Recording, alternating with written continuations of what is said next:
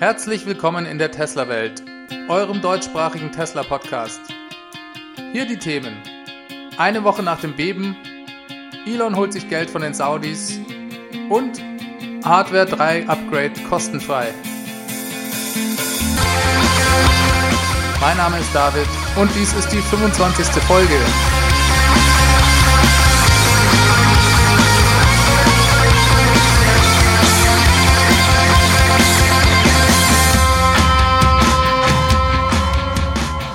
Hallo zusammen, danke fürs Einschalten und herzlich willkommen zurück in der Tesla-Welt.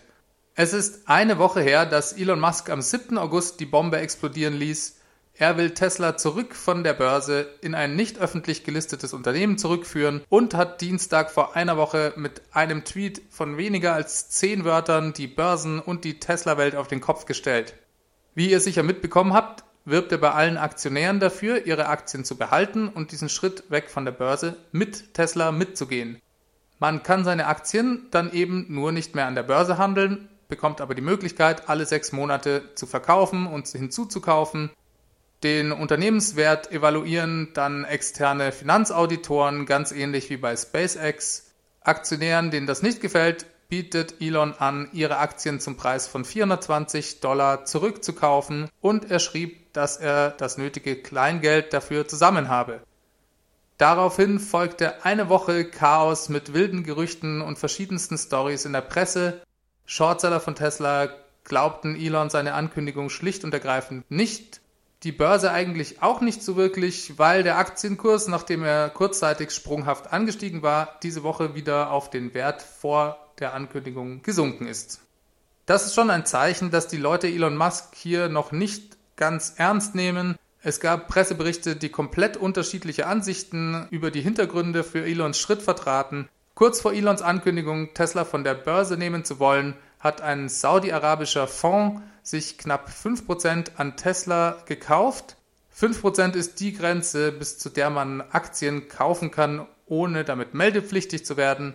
Erwirbt man mehr als 5% an einem Unternehmen, muss man das aus Transparenzgründen offiziell der amerikanischen Handelsaufsicht, der SEC, bekannt machen, damit in der Folge die anderen am betroffenen Unternehmen beteiligten Investoren ebenfalls Bescheid wissen, dass hier jemand einen größeren Anteil kauft.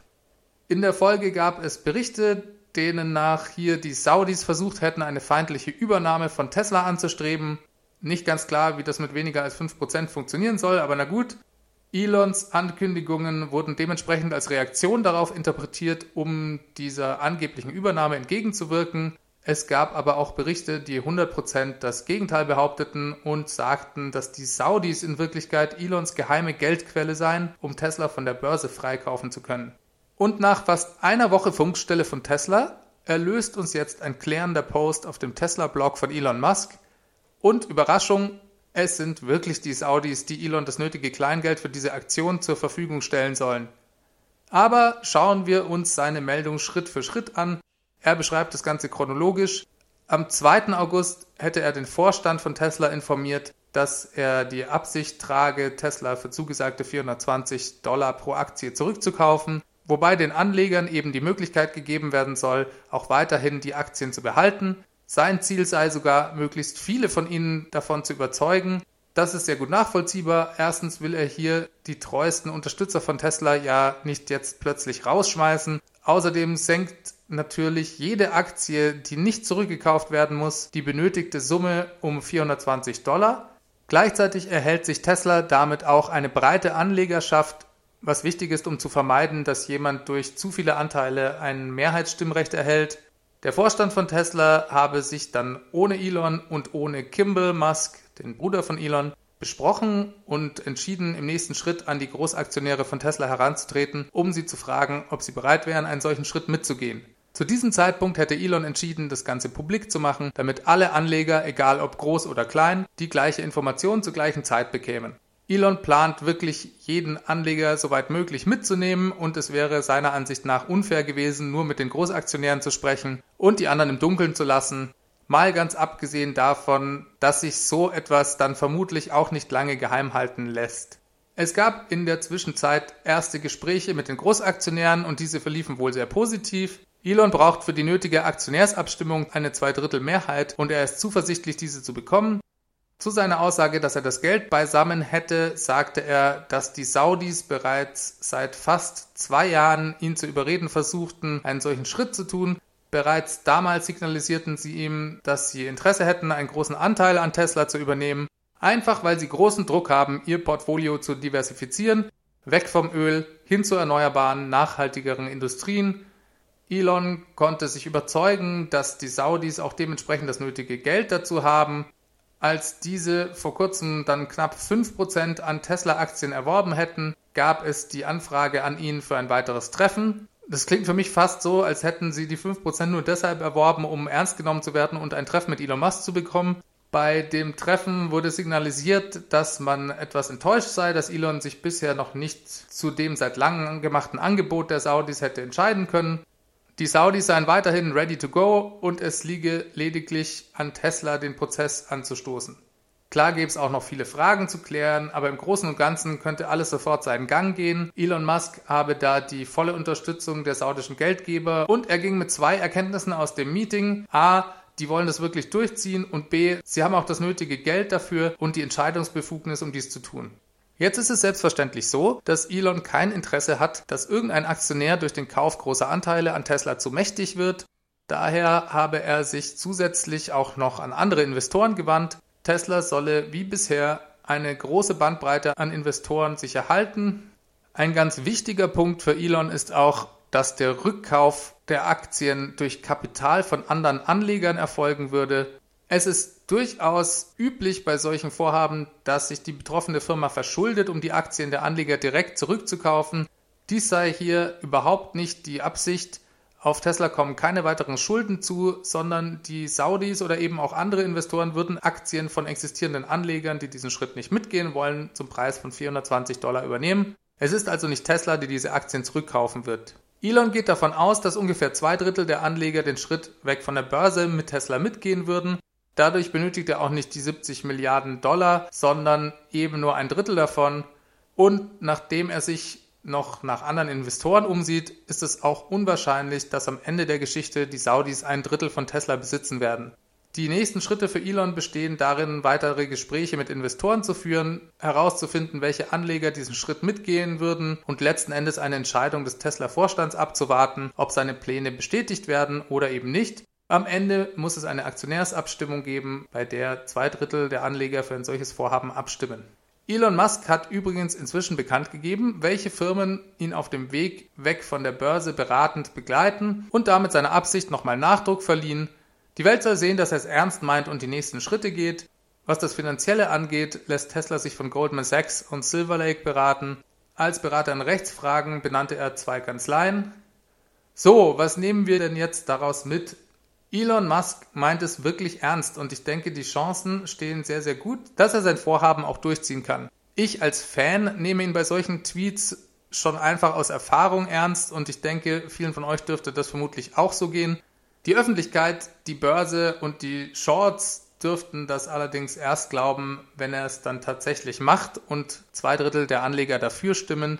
Ich habe diese Woche überall von einem PR-Stunt von Elon Musk gelesen aber so wie ich Elon einschätze, ist das keiner für ihn. Ich bin überzeugt, dass sehr viele Anleger diesen Schritt mit ihm mitgehen werden, da diese Tesla zum Teil schon seit Jahren unterstützen, Elon Musk vertrauen und seine Argumente sehr gut nachvollziehen können. Allerdings könnte es für einige Anleger aufgrund ihrer eigenen Organisationsstruktur oder ihren eigenen Investmentregeln unmöglich sein, diesen Schritt mitzugehen. Diese muss Elon dann eben auslösen. Warum will Elon diesen Schritt gerade jetzt gehen, wenn er doch schon seit zwei Jahren ein Angebot der Saudis auf dem Tisch liegen hat? Ich denke, erst jetzt ist Tesla an dem Punkt angekommen, an dem Elon überzeugt ist, das Geld der Aktienmärkte nicht mehr zu brauchen. Sein Ziel ist es, ab jetzt profitabel zu sein und sich selbst finanzieren zu können. Er ist überzeugt, die kritische Masse erreicht zu haben, ab der dies möglich ist. Daher hat Elon Musk auch keine Lust mehr, aus seiner Sicht die großen Nachteile der Öffentlichkeit an der Börse auszuhalten. Ich kann mir sehr gut vorstellen, dass dies für ihn, gerade weil er tagtäglich mit SpaceX die andere Situation erleben kann, Sinn ergibt. Ich persönlich bin als Anleger, denn ich habe ja auch ein paar Tesla-Aktien, da eher gesagt hin und her gerissen. Ich finde gerade diese Öffentlichkeit auch sehr gut, weil es eben Transparenz bedeutet, seine Ergebnisse, Zahlen, Prognosen und so weiter offenlegen zu müssen und sich dann in Earnings Calls auch den Fragen der Anleger zu stellen. Es gibt schon einen Grund, warum dies an den Börsen so geregelt ist. Und ich denke, die Unternehmen profitieren auch davon, sich der Realität der öffentlichen Wahrnehmung stellen zu müssen. Das ist wie ein Reality-Check. Und schade, wenn man sich dem entzieht. Elon hat ja drei Gründe genannt, warum er weg von der Börse will. Erstens Ablenkung der Firma und der Mitarbeiter durch den oft extrem schwankenden Aktienkurs. Zweitens Konzentration auf kurzfristige Quartalsergebnisse, die nicht im langfristigen Interesse von Tesla liegen. Und drittens weniger schlechte Presse, da man Shortsellern den Anreiz nehme, Tesla öffentlich schlecht zu machen und Kampagnen gegen Tesla anzuzetteln. Bei den ersten beiden Punkten kann ich ihm total folgen. Das ist sicherlich richtig und es würde Tesla voranbringen, wenn der Fokus nicht mehr darauf liegt, alle drei Monate schöne Zahlen abzuliefern. Den dritten Punkt glaube ich aber überhaupt nicht.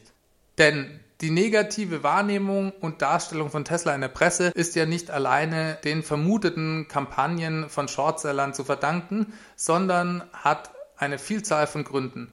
Ich kann mir überhaupt nicht vorstellen, dass dies aufhört, wenn Tesla nicht mehr an der Börse gelistet ist. Tesla polarisiert viel zu stark. Schauen wir uns doch einfach mal selber an. Ich sitze hier jede Woche und investiere viele Stunden meiner Freizeit in diesem Podcast aus reiner Begeisterung und ihr schenkt mir eure Zeit und hört euch das Ganze an. Ich glaube, das gibt es nicht bei so vielen Firmen. Soweit ich weiß, macht keiner einen Aldi oder einen Siemens Podcast, ohne hier diese Unternehmen schlecht machen zu wollen. Ich finde beide sehr toll. Aber Tesla ist einfach etwas Besonderes und entweder man ist so wie wir großer Fan oder man ist eben sehr skeptisch beziehungsweise vielleicht sogar Tesla Gegner. Eine dritte Möglichkeit wäre, dass man sich gar nicht für das Thema interessiert. Aber ein Dazwischen gibt es sehr selten, wie ich finde. Diese Polarisierung wird durch den Schritt weg von der Börse eventuell noch schlimmer, da es weniger Transparenz und weniger Fakten geben wird. Dies lässt dann noch mehr Spielraum für Gerüchte und Tesla-Gegner können dann immer behaupten, dass Tesla ihren wahren Gesundheitszustand verschleiern, da man ja nicht so genau weiß, wie Tesla finanziell gerade dasteht, was die Produktionszahlen machen und so weiter. Es gibt also vielleicht danach sogar noch mehr Spielraum, Tesla schlecht darstellen zu können, wenn man das denn will. Und ja, die Shortseller haben dann vielleicht keinen finanziellen Anreiz mehr, Tesla anzugreifen, aber deren Motivation verschiebt sich doch dann nur. Tesla ist ja gerade dabei, diesen Leuten riesige Verluste zu bescheren und manche davon komplett zu ruinieren. Wenn sie vorher finanzielle Anreize hatten, über Tesla schlecht zu reden, dann tun sie dies danach einfach nur aus purem Hass und das ist sicherlich nicht besser für Tesla. Und sie sind ja auch nicht die einzigen Player in der Welt der Tesla-Gegner. Manch Pressebericht ist auf Klickzahlen aus und schlechte Nachrichten in der Presse verkaufen sich halt einfach besser. Denkt ihr wirklich, dass Focus oder Spiegel Online plötzlich akkuratere, freundlichere Presseberichte über Tesla schreiben werden, wenn Tesla nicht mehr an der Börse ist? Auf keinen Fall. Und dann gibt es ja noch andere Interessensgruppen, denen Tesla ein Dorn im Auge ist. Tesla oder ich muss fast schon sagen Elon Musk geht in die verschiedensten Branchen mit immer wieder extrem disruptiven Produkten und revolutionär neuen Ansätzen er legt sich mit den verschiedensten Lobbygruppen an und macht sich dabei sehr viele Feinde. Daher glaube ich überhaupt nicht, dass es an dieser Front für Tesla zu einer Entspannung kommen wird, nur weil sie nicht mehr in der Börse sind. Allerdings wird es eben keinen Einfluss mehr auf den Aktienkurs haben, denn der Wert des Unternehmens wird ja ab da dann von Finanzauditoren festgelegt und ist nicht mehr den Stimmungsschwankungen der Anleger ausgesetzt. Einen weiteren Punkt finde ich persönlich schade. Es kommt mir ein bisschen so vor, als gebe Tesla bzw. Elon hier dem Druck von außen in gewisser Weise auch nach, obwohl er gleichzeitig den Leuten, die gegen ihn gewettet haben, mit voller Härte alles heimzahlt und sie Lügen straft. Ich finde es ein bisschen schade, dass man als Tesla-Fan und Anleger dann weniger Anteil an dem Unternehmen haben wird, weil einfach die Transparenz in Zukunft fehlt. Verkaufe ich jetzt meine Aktien? Nein, auf keinen Fall. Wenn Tesla mir die Möglichkeit gibt, diesen Schritt mitzugehen, werde ich dies tun. Dazu ist die Zukunft von Tesla viel zu spannend und ich denke auch weiterhin, dass Tesla das Potenzial hat, eines der wertvollsten Unternehmen der Welt zu werden. Daran haben die Ankündigungen von Elon Musk letzte Woche überhaupt nichts geändert und auch an den Produkten hat sich ja nichts geändert. Das Model 3 ist immer noch genauso gut wie vor zwei Wochen. Die Geschichte nimmt weiter seinen Lauf und wir werden mit dabei sein und uns das Ganze ansehen. Vielleicht mit weniger Transparenz und weniger Infos, aber trotzdem mit viel Begeisterung über die faszinierende Entwicklung dieses Unternehmens, das Dinge tut, von denen alle Experten behaupten, sie seien nicht möglich. Bleiben wir beim Thema Transparenz. Tesla will die Sicherheitssoftware seiner Fahrzeuge als Open Source offenlegen. Elon Musk hat an der Hacker-Konferenz DEFCON teilgenommen und dort einen kurzen Gastauftritt gehabt.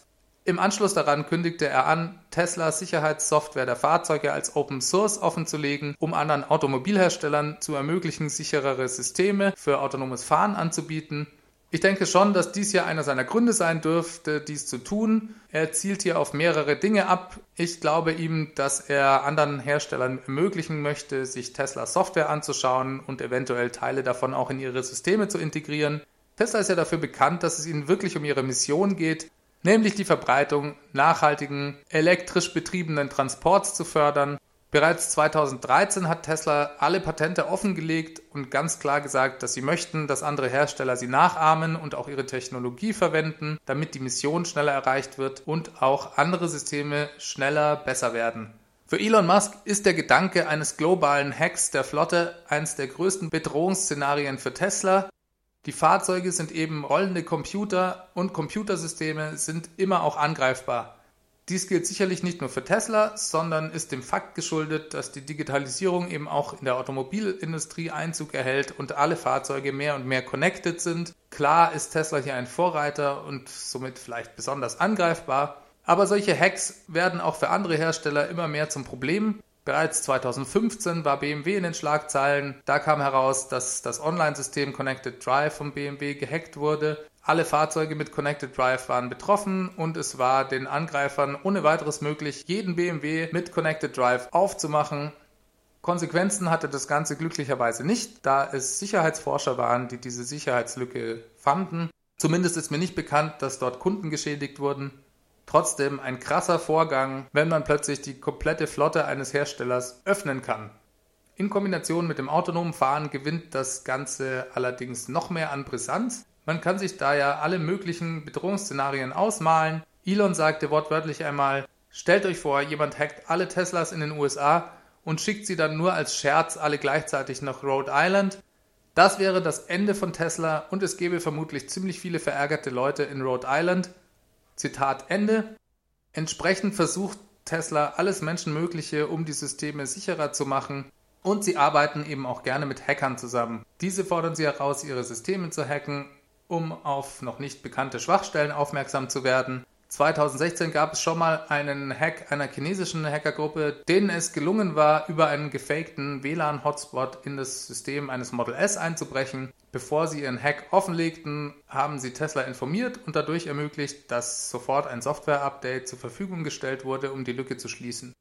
Ich denke, das ist auch gleichzeitig der zweite große Benefit, den Tesla sich von einer Offenlegung der Software verspricht. Es werden sich viele Leute damit auseinandersetzen und viele Schwachstellen dürften dadurch schneller geschlossen werden können.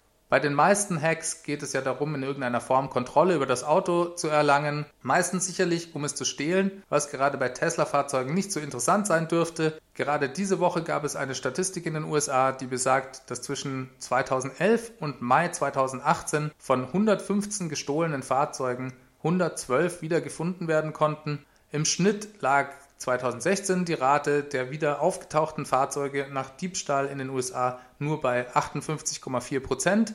Aber Tesla-Fahrzeuge sind eben online und dadurch sehr gut aufspürbar, sowohl für Tesla als auch für die Tesla-Besitzer. Daher ist es für Diebe vermutlich nicht so interessant, Tesla-Fahrzeuge zu hacken, um sie im Anschluss zu stehlen, außer wenn sie sie sofort komplett zerlegen, um an die Teile heranzukommen. Um Hacks vorzubeugen, hat Tesla auch vorgesehen, dass man als Fahrer, wenn man im Fahrzeug ist, immer einen sogenannten Override, also die Hoheit über sein Fahrzeug behält. Das heißt, dass die Benutzung von Bremse, Gas, Lenkrad immer mehr Gewicht haben als das Computersystem. Der Fahrer bleibt also immer die oberste Instanz im Fahrzeug und könnte eingreifen und entgegenwirken, sollte jemand die Kontrolle über die Computer im Fahrzeug übernehmen. Man kann also in seinem Fahrzeug auf keinen Fall entführt werden, zumindest nicht, solange es noch ein Lenkrad hat. Ian Kettle, ein Senior Designer von Volvo, arbeitet ab jetzt für Tesla. Tesla wird ja immer wieder vorgeworfen, dass so viele Schlüsselpersonen gerade auch auf der Führungsebene von anderen großen Firmen abgeworben werden. Und Tesla hält immer dagegen, dass dies für eine Silicon Valley Tech Company durchaus üblich sei, dass dies auch in die andere Richtung funktioniert, zeigt die Meldung dieser Woche, dass ein bekannter Designer von Volvo, nämlich Ian Kettle, der maßgeblich das Außendesign des XC40 SUV von Volvo mitgestaltet hat, jetzt zu Tesla wechselt. Das ist übrigens der zweite bekanntere Designer, der von Volvo zu Tesla geht. 2016 ist bereits Anders Bell, der bei Volvo eine leitende Rolle im Bereich Innendesign gespielt hat, zu Tesla gewechselt. Ian Kettle wird jetzt Teil des Teams um Franz von Holzhausen, den Chefdesigner bei Tesla, und Bernard Lee, der für das Außendesign der Fahrzeuge leitend zuständig ist. Designtechnisch ist Tesla ja wirklich hervorragend aufgestellt mit einer Mannschaft, die schon jahrelang dabei ist und Ian Kettle wird sicher jede Menge zu tun haben mit den verschiedenen neuen Programmen, die bei Tesla anstehen sei es das Model Y, der Pickup Truck oder vielleicht auch der nächste Roadster, der sicher auch noch nicht ganz fertig ist, was das finale Design angeht. Zu diesem gab es übrigens diese Woche auch noch einen Tweet von Elon. Er wurde gefragt, inwieweit denn das Innendesign des Prototypen der Produktionsversion entspräche.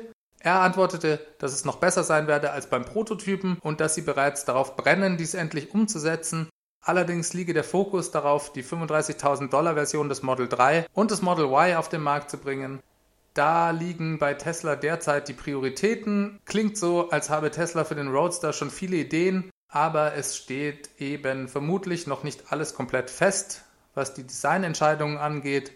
Tesla ist anders als andere Autohersteller zwar meistens mit ihren Konzeptdesigns schon relativ nah an den finalen Versionen der Fahrzeuge dran, Allerdings gibt es gerade beim Roadster große Fragezeichen, zum Beispiel was das Lenkrad angeht. Dieses erinnert ja eher an ein Flugzeug oder an ein Raumschiff und es ist in vielen Märkten sicher in dieser Form nicht zulässig. Ich bin auch sehr gespannt, wie Tesla das Display letztendlich umsetzt. Beim Prototypen des neuen Roadster war es noch vertikal eingebaut, also wie bei den aktuellen Model S und X. Vor zwei Wochen gab es ja die Meldung, dass Tesla dies für das Model S und X in circa einem Jahr ändern wird auf die horizontale Variante wie beim Model 3. Für mich stellt sich da die Frage, ob das beim nächsten Roadster dann nicht auch an diese neue Designlinie von Tesla angepasst wird. Es wird sicher noch eine Weile dauern, bis wir da Neuigkeiten zu erfahren. Tesla konzentriert sich zuerst weiter auf das Model 3 und dann auf das Model Y. Auch wenn der neue Roadster ein wichtiges Prestigeprojekt für Tesla ist, könnte ich mir vorstellen, dass sogar das auf den Markt bringen des Tesla Semi-Trucks intern noch Vorrang haben dürfte.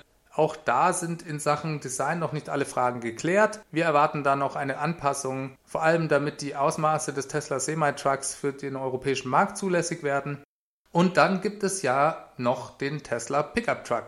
Auch wenn es für diesen noch keine genauen Zeitangaben gibt, schaut es doch so aus, als ob er nach dem Model Y Teslas neue Priorität werden wird. Elon hat während des Q2 Earnings Call gesagt, dass dies sein neues Lieblingsprojekt sei und ich bin schon sehr gespannt, wann Tesla damit Neuigkeiten um die Ecke kommt. Vielleicht sehen wir da ja wirklich etwas bei der Präsentation des Model Y nächstes Jahr. Gerade was den amerikanischen Markt angeht, wird dieses Fahrzeug, also der Pickup Truck, sehr, sehr wichtig, da Pickup-Trucks dort die absoluten Verkaufsschlager sind, den alteingesessenen Automobilkonzernen die meisten Profite bescheren und gleichzeitig aber auch am meisten die Umwelt belasten.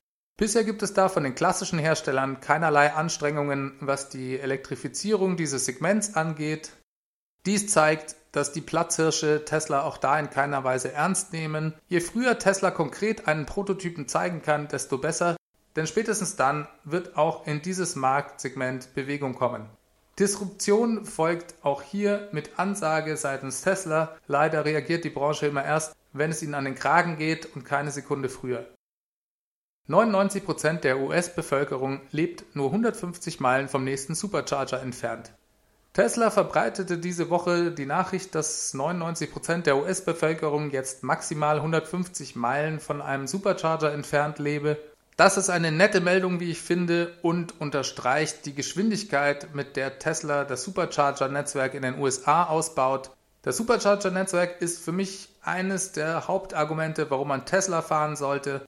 Tesla hat als einziger Automobilhersteller verstanden, dass dies absolut kritisch für die Verbreitung von Elektromobilität ist.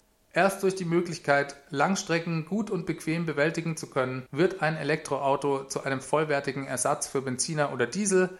Tesla hat verstanden, dass in der Wahrnehmung der Kunden die Relevanz ihrer Fahrzeuge als Verbrennerersatz direkt daran gekoppelt ist, keine Abstriche mehr machen zu müssen, wenn man die Autos mit herkömmlichen Fahrzeugen vergleicht.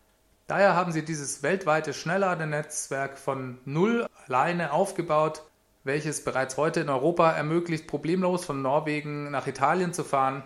Erst letzte Woche hatte ich hier wieder ein Model S aus Norwegen gesehen. Da freue ich mich jedes Mal drüber.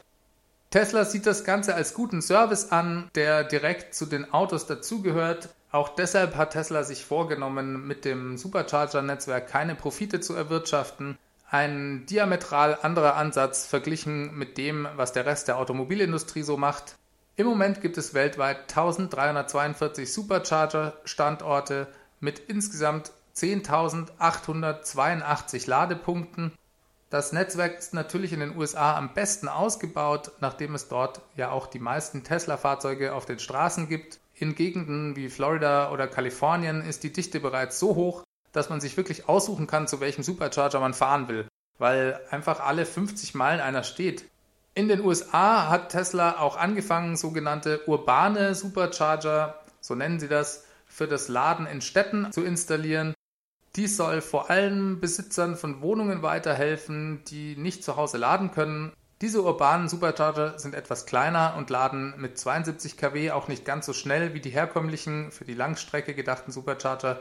Sie stehen meistens in öffentlich zugänglichen Parkhäusern und gerade in New York hat Tesla kürzlich sechs neue solcher Standorte aufgebaut. Dieser Ansatz ist immer noch relativ neu und ich bin sehr gespannt, wie stark sie das weiterentwickeln werden. 72 kW finde ich eigentlich ideal, um beim Einkaufen zu laden. Ich denke, das ist eine gute Geschwindigkeit, um den Ladevorgang mit einer Aktivität zu verbinden, da es hier auch nicht darum geht, wie bei einer Autobahnfahrt möglichst schnell weiterzufahren. Tesla hatte ja erst vor ein paar Wochen nochmal Ausbaupläne für 2018 und 2019 bekannt gegeben. Darüber habe ich euch ja ausführlich in Folge 14 berichtet. Da tut sich natürlich auch viel in Europa. Am meisten baut Tesla logischerweise aber weiterhin die USA aus, weil dort jetzt die Welle des Model 3s rollt und das Supercharger-Netzwerk selbstverständlich eine Schlüsselrolle für den Erfolg von Tesla darstellt. Im zweiten Quartal allein kamen 103 neue Supercharger-Standorte mit insgesamt 1308 Ladepunkten hinzu. Das muss man sich mal vorstellen, da sind andere Schnellladenetze meilenweit davon entfernt. Trotzdem liegt Tesla hinter ihren eigenen Zielen zurück. Die sind natürlich auch wie immer extrem ambitioniert. Eigentlich sollte bis Ende 2017 die 10.000er Marke überschritten werden. Dies passierte aber erst im Juni 2018 und auch das Ziel für Ende 2018 insgesamt 18.000 Ladestationen weltweit online zu haben, scheint trotz des massiven Ausbaus unrealistisch. Beide Zeitangaben sind Beispiele für die uns inzwischen sehr gut bekannte Elon-Zeitrechnung. Trotzdem faszinierend, was Tesla da aus dem Boden stampft. Und wenn ich mir das ansehe, mache ich mir auch keinerlei Gedanken darüber, dass Tesla ja dasselbe im Lkw-Bereich tun will. Dort müssen sie ebenfalls bei Null anfangen und wollen ein weltweites Megacharger-Netzwerk aufbauen, so wie sie das nennen. Ach ja, wenn wir schon vom Superchargen reden, hier auch noch ein kurzer Hinweis auf eine Änderung im Referral-Programm, also im Kundenwerben-Kundenprogramm von Tesla. Da hat mich netterweise auch der Tesla-Welthörer Steffen auf Twitter darauf aufmerksam gemacht und mir eine Mail von Tesla weitergeleitet, die er als Kunde erhalten hatte. Das Referral-Programm von Tesla hat es ja bisher ermöglicht, durch eine Kundenempfehlung freies Superchargen für Model S, Model X und die Performance-Version des Model 3 ohne Zeitbeschränkung für sein Fahrzeug zu erhalten. Bisher wurde das Referral-Programm auch immer wieder weiter verlängert. Da scheint es jetzt aber eine Änderung zu geben und zwar wird es laut Tesla nur noch bis 16. September möglich sein, ein zeitlich unbegrenztes Superchargen durch eine Kundenempfehlung zu erhalten. Ab diesem Zeitpunkt wird Tesla dies einschränken und zwar auf nur noch ein Jahr. Wer also gerade dabei ist zu überlegen, ob er sich ein neues Model S oder Model X kauft, sollte auf jeden Fall dies bis zum 16. September tun. Bisher hat Tesla ja schon öfters angedroht, das freie Superchargen am Ende eines Referral-Programm-Zykluses abzuschaffen. Sie hatten es aber dann doch immer wieder weiter verlängert. Hier ist die Lage allerdings ein bisschen anders, denke ich, da sie jetzt eine zeitliche Einschränkung machen. Ich halte es für relativ unwahrscheinlich, dass sie davon dann wieder Abstand nehmen und es doch wieder ohne Zeitbegrenzung anbieten. Ganz genau kann man es nie wissen. Und dann kommt es natürlich auch sehr auf das Fahrverhalten jedes einzelnen Nutzers an, inwieweit das für ihn ein Must-Have ist oder eben auch nicht. Aber wenn ich gerade am Hin und Her überlegen wäre, ob ich mir ein Model S oder Model X kaufe, würde das für meine Kostenberechnungen und vor allem für meine Kostenersparnisberechnungen schon einen Unterschied machen. Ihr wisst jetzt auf jeden Fall Bescheid. Danke an Steffen. Es freut mich jedes Mal, wenn ich Feedback oder Hinweise von Hörern bekomme. Also könnt ihr gerne immer machen. Autopilot als 14-Tages-Testversion. Diese Woche hat Tesla eine E-Mail an Fahrzeugbesitzer ohne Autopilot versendet und angekündigt, dass sie innerhalb von 24 Stunden Zugang zu einer kostenfreien 14-tägigen Probeversion des Autopiloten bekommen würden. Das ist für Tesla eine gute Möglichkeit, mit fast keinen Kosten weiter Umsatz zu machen. Die verbesserte Autopilot-Funktionalität nachträglich zu aktivieren kostet in Deutschland 6.200 Euro und 6.000 Dollar in den USA. Letztes Jahr gab es eine Meldung, dass 70% der Model S und Model X Kunden beim Kauf bereits die verbesserte Autopilot-Funktionalität mit dazu buchen. Vielleicht ist es bei Model 3 etwas weniger, wobei ich bin mir da gar nicht sicher. Denn Autopilot ist schon etwas, was für mich direkt zu Tesla dazugehört und ich denke, viele Leute kaufen sich einen Tesla unter anderem, um die Autopilot-Funktionalität zu haben. Jetzt bietet Tesla diese Testversion wieder an. Ich sage bewusst wieder, denn das gab es auch schon mal 2016, allerdings nur ganz kurz. Es wurde wieder eingestellt, vermutlich einfach, weil damals beim Rollout der Hardware 2 der Autopilot viel zu schlecht war im Vergleich mit dem Autopilot der Hardware 1. Inzwischen ist das aber anders. Interessant finde ich hier auch, dass Tesla dies gerade jetzt tut, nachdem ja für August bzw. September die Softwareversion 9.0 mit dem großen Autopilot-Update angekündigt ist. Ich denke, es ist relativ clever von Tesla, diese Versuchsversion bereits jetzt anzubieten. Das ist für Tesla wie ein Testballon, denn Autopilot ist bereits heute schon richtig gut und kann durchaus Kunden in der jetzigen Form überzeugen. Und im September kann Tesla ja dann sagen, hey, jetzt gibt es sogar eine komplett neue Version, die noch viel besser ist und Kunden dann in einer Art Follow-up zum Kauf animieren. Hier noch eine andere Autopilot-Meldung. Tesla-Besitzer, die das optionale Paket volles Potenzial für autonomes Fahren zu ihrem Fahrzeug dazu gebucht haben, bekommen die Autopilot 3 Hardware kostenfrei, sobald diese verfügbar sein wird. Darüber haben wir uns ja bereits in der letzten Folge der Tesla Welt unterhalten. Jetzt gibt es die offizielle Bestätigung von Elon Musk auf Twitter. Er schrieb, dass die Autopilot 3 Hardware, das ist ja im Wesentlichen der neue AI-Computerchip von Tesla selbst entwickelt, der die zehnfache Performance der aktuell verbauten Nvidia-Chips haben soll, in circa vier bis sechs Monaten in Produktion gehe und dass Kunden mit dem Paket volles Potenzial für autonomes Fahren das Hardware-Upgrade auf die sogenannte Autopilot Hardware 3.0 kostenfrei erhalten. Kunden, die nur die Option verbesserte Autopilot-Funktionalität gebucht haben, bekommen die neue Hardware nicht, da diese dafür aber auch gar nicht benötigt werde. Die verbesserte Autopilot-Funktionalität benötigt die zusätzliche Rechenleistung also nicht, sondern kann ohne Probleme mit der Nvidia-Plattform betrieben werden. Aus dem Tweet von Elon ist auch noch klar geworden, dass in dem Paket volles Potenzial für autonomes Fahren, Software und Hardware immer aneinander gekoppelt sind. Das heißt, Spekulationen, dass vielleicht nur die Leute, die dieses Paket bereits jetzt gebucht haben, die Hardware umsonst bekommen und Kunden, die sich vielleicht erst später oder im nächsten Jahr dann dazu entscheiden, nochmal zusätzlich etwas für Hardware bezahlen müssen, sind alle hinfällig. Das Paket deckt immer Software und Hardware mit ab. Lediglich die Frage, ob sich der Preis für dieses Paket nochmal ändert, bleibt offen. Das Paket kostet ja im Moment fürs Model S und Model X, wenn man es bei der Konfiguration des Neuwagens mit hinzubucht, 3600 Euro in Deutschland. Bei Aktivierung nach der Auslieferung kostet es dann 5200 Euro und es erfordert ebenfalls das Paket verbesserte Autopilot-Funktionalität, welches bei Konfiguration 6000 Euro und bei der Aktivierung nach der Auslieferung 6200 Euro kostet.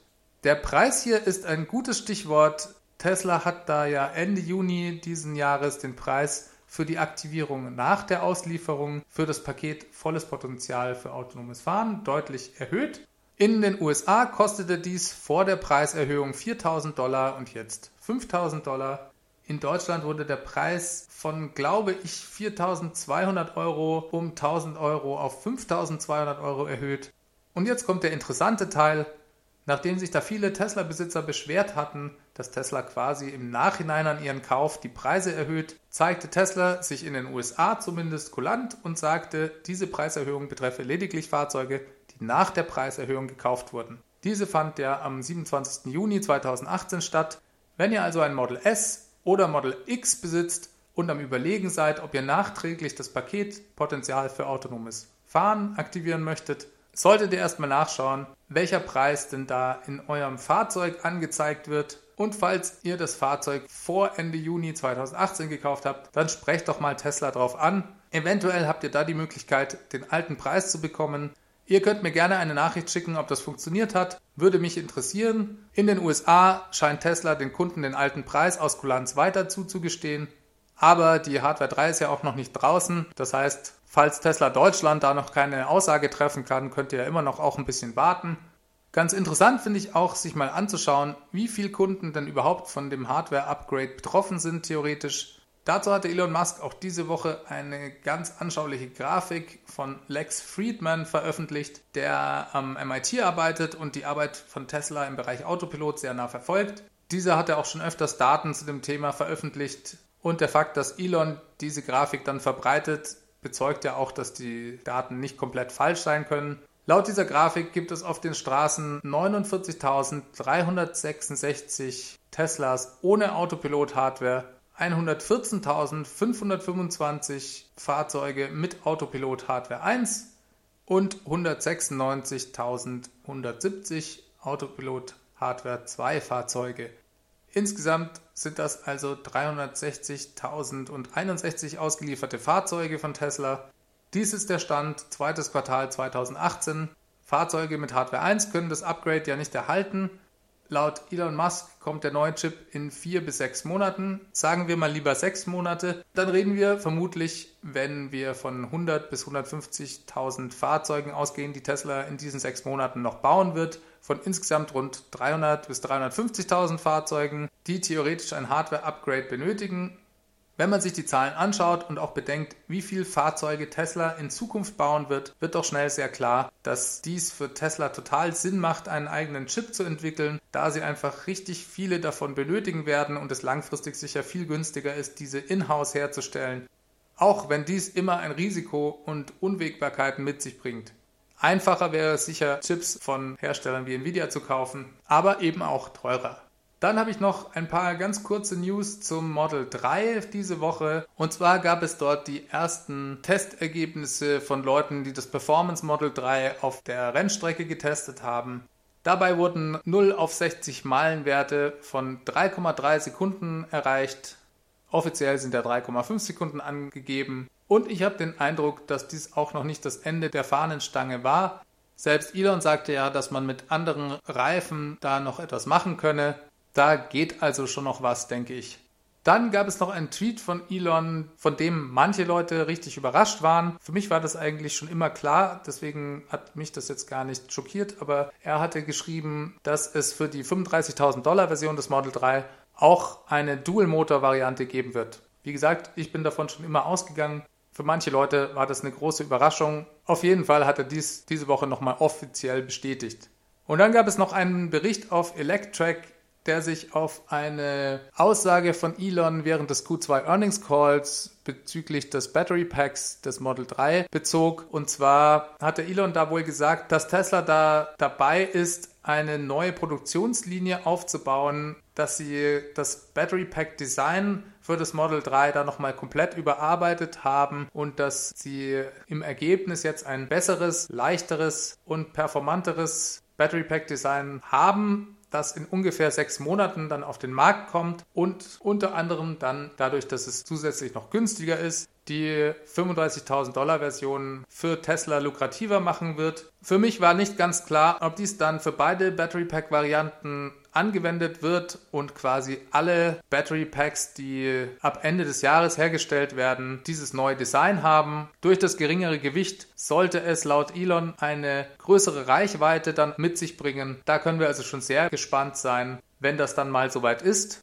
So, jetzt sind wir schon wieder am Ende angekommen von dieser Folge, die jetzt doch auch schon wieder länger geworden ist, als ich ursprünglich dachte.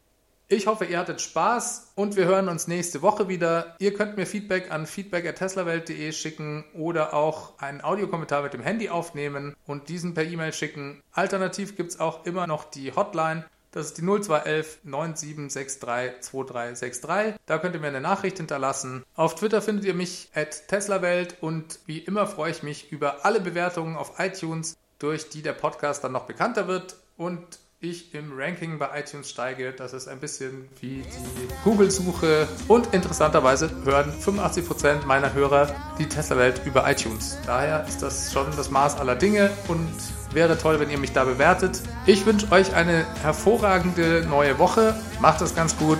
Ciao, ciao. Bis dahin.